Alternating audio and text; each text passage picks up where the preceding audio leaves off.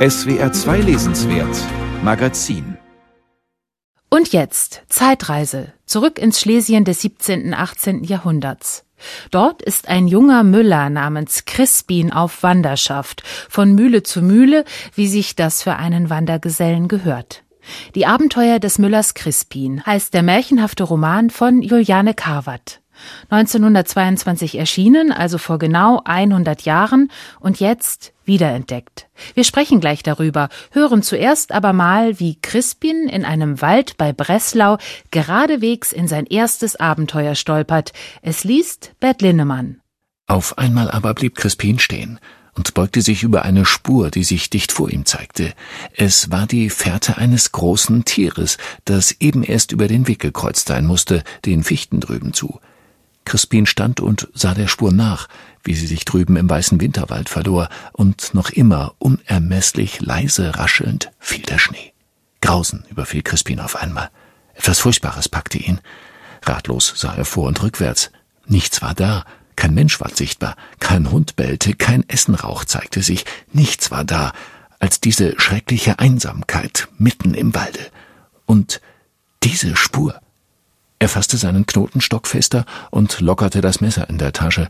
So, aufmerksam nach den Bäumen schauend, stieg er immer weiter und hielt sich in der Mitte des Weges. Nicht aus der Wagenspur weichen kann schon vor manchem Übel schützen.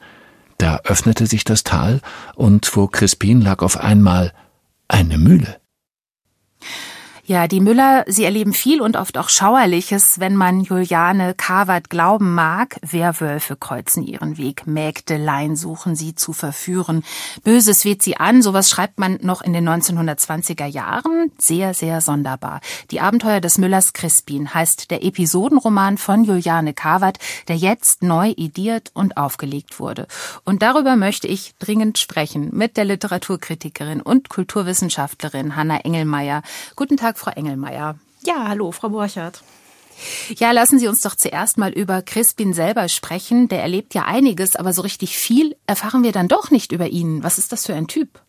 Ja, also um sich erstmal der Sprache von diesem Buch etwas anzuverwandeln, könnte man vielleicht erstmal sagen, dass er ein fideles Kerlchen ist sozusagen. Mhm. Also er ist noch ein ganz junger Mann, hat er so gerade in der Mühle ausgelernt und ist, wie sich das ja für viele Märchenfiguren gehört, auch ein Waisenkind. Crispin ist also allein auf der Welt und wie er ansonsten so eingebettet ist, weiß man eigentlich gar nicht, aber er hat eben einen ehrlichen Beruf. Er ist Müller und als solcher ist er eben auf Wanderschaft. Er ist eigentlich also eine typische Heldenfigur auch. Also man erhofft und erwartet die ganze Zeit, dass sich seine Lage vom armen Waisenkind verbessern wird. Das geschieht dann zum Ende auch, aber vorher muss er eben einige Stationen durchlaufen. Man hat also die Struktur einer Heldenreise im Prinzip hier auch schon angelegt und dabei kommt Crispin aber durchaus manchmal auch ein bisschen ambivalent rüber sozusagen. Also man weiß manchmal nicht genau, wie er selber jetzt auch zu dem Bösen, das er erlebt, steht. Denn das ist also kein Text, der mit starker psychologischer Figurencharakterisierung arbeitet oder so. Nee, es scheint oft so, als würden ihm die Dinge so passieren, ja. Also er trifft zum Beispiel einen Wehrwolf.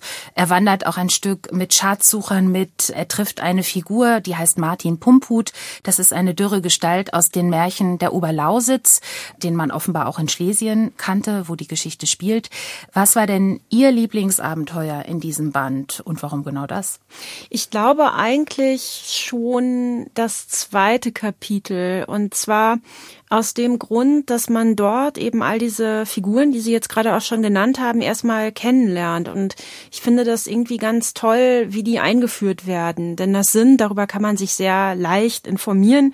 Also ganz traditionelle Gestalten aus dem Volksglauben. Und Crispin selbst weiß von denen gar nicht so viel und trifft dann aber immer Leute, die ihm davon erzählen. Und ich finde, dass das so eine ganz natürliche Art ist, diese Figuren einzuführen. Und dann gefällt mir diese Geschichte von der heiligen Walpurgis auch ganz gut, weil es da so ein sehr schönes Detail gibt. Die heilige Walpurgis ist also selber ein Geist, der in der Zeit von April bis zur Walpurgisnacht durch die Gegend wandert und man soll, so erfährt Crispin dann in dieser Zeit, die Fenster auflassen, damit der Geist auf seiner Flucht vor anderen bösen Geistern dort einwehen kann. Und man kann dann ihre Gegenwart aber auch erahnen, dadurch, dass manchmal so Goldkörnchen zu finden sind. Und das fand ich ja so eine sehr schöne Vorstellung und auch eine weitere Motivation sozusagen dafür, die Aha plus L-Regeln, also Lüften, durchzuhalten.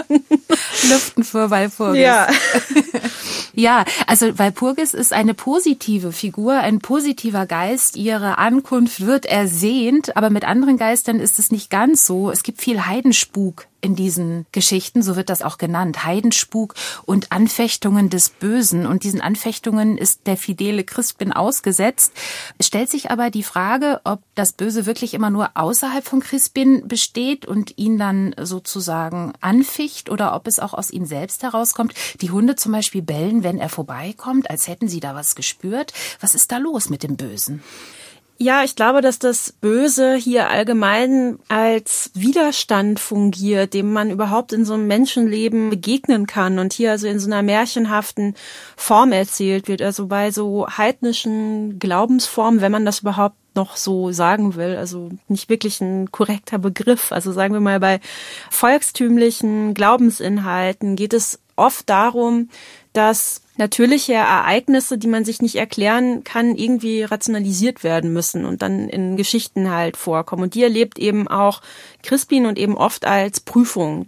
Bei ihm selbst ist aber eben auch einiges los. Also man erfährt dann am Rande von dieser Werwolf-Geschichte zum Beispiel, dass Crispin selbst schon mal in seiner Jugend fünf Wolfsjunge erschlagen hat. In einer anderen Geschichte trifft er also auf die Jungfrau Eva Maria fühlt sich von ihr magisch angezogen quasi und bedrängt sie aber auch richtig und küsst sie wieder ihres eigenen Willens. Sie will eigentlich ins Kloster gehen und ist also der Sphäre des Fleischlichen sozusagen ganz enthoben und das durchbricht er eben. Und überhaupt würde ich sagen, ist das ganze Buch auch durchzogen, so subkutan von einer Atmosphäre auch sexueller Spannung, die also meistens eben in dem Auftreten von diesen Jungfrauen Figuren vorkommt, denen sich Crispin eben immer nähern will. Und das wird nicht besonders klar ausbuchstabiert, aber das ist ein Element von Gewalt, das nur eins unter anderen ist. Also es gibt eigentlich in jeder Geschichte oder in jedem Kapitel, also es ist ja ein Roman mit relativ abgeschlossenen Kapiteln, gibt es also ein Zentrum von ganz krasser Gewalt auch. Und das ist also eine Form, in der hier das Böse auftritt. Und gleichzeitig ist es aber eben so, dass Crispin eben immer dagegen arbeitet. Ja, er strengt sich immer an, ergreift Gegenmaßnahmen, will den Werwolf erlegen und so weiter und so fort. Und dem Bösen ist also auch dementsprechend was Gutes entgegengesetzt, das also durch Crispin auch figuriert wird. Und das besteht aber eben auch darin, dass er immer arbeitet. Ne? Also es ist ein fleißiger Arbeitnehmer auch. Und ja. das ist also auch das Gute. Eine Verkörperung der protestantischen Arbeitsethik. Und das schon im 17., 18. Jahrhundert, denn da spielt ungefähr dieser Roman. Man erfährt davon, dass es kurz zuvor den Dreißigjährigen Krieg gegeben hat. Das Setting ist Schlesien, also das schlesische Flachland und auch ein Gebirge. In Schlesien ist äh, Juliane Kawat selber aufgewachsen, deutschsprachig. Ihr Vater war Pole, kannte also beide Sprachen. Sie selbst lebte später in Thüringen, also genau dort, wo dann zu ihrer Zeit auch die Weimarer Republik ausgerufen wurde. Also sie lebte in den brausenden 20er Jahren, hat in dieser Zeit auch diesen Roman geschrieben. Das ist die Zeit des Expressionismus gewesen, des Dadaismus, der neuen Sachlichkeit, also moderne pur. Und dann schreibt sie, so eine märchenhafte Crispin-Geschichte, situiert irgendwann nach dem Dreißigjährigen Krieg. Ist das nicht unglaublich anachronistisch?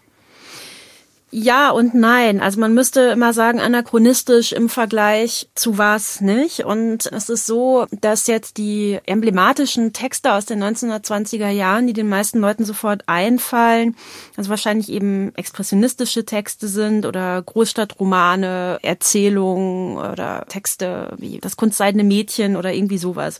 Davon hat das eben alles gar nichts, nicht? Es gibt hier viel mehr, also eine ganz dezidierte Abwendung von der Lebenswelt und Konzentration auf das Wunderbare. Und eigentlich hat man es hier mit einer Wiederbelebung des Kunstmärchens zu tun.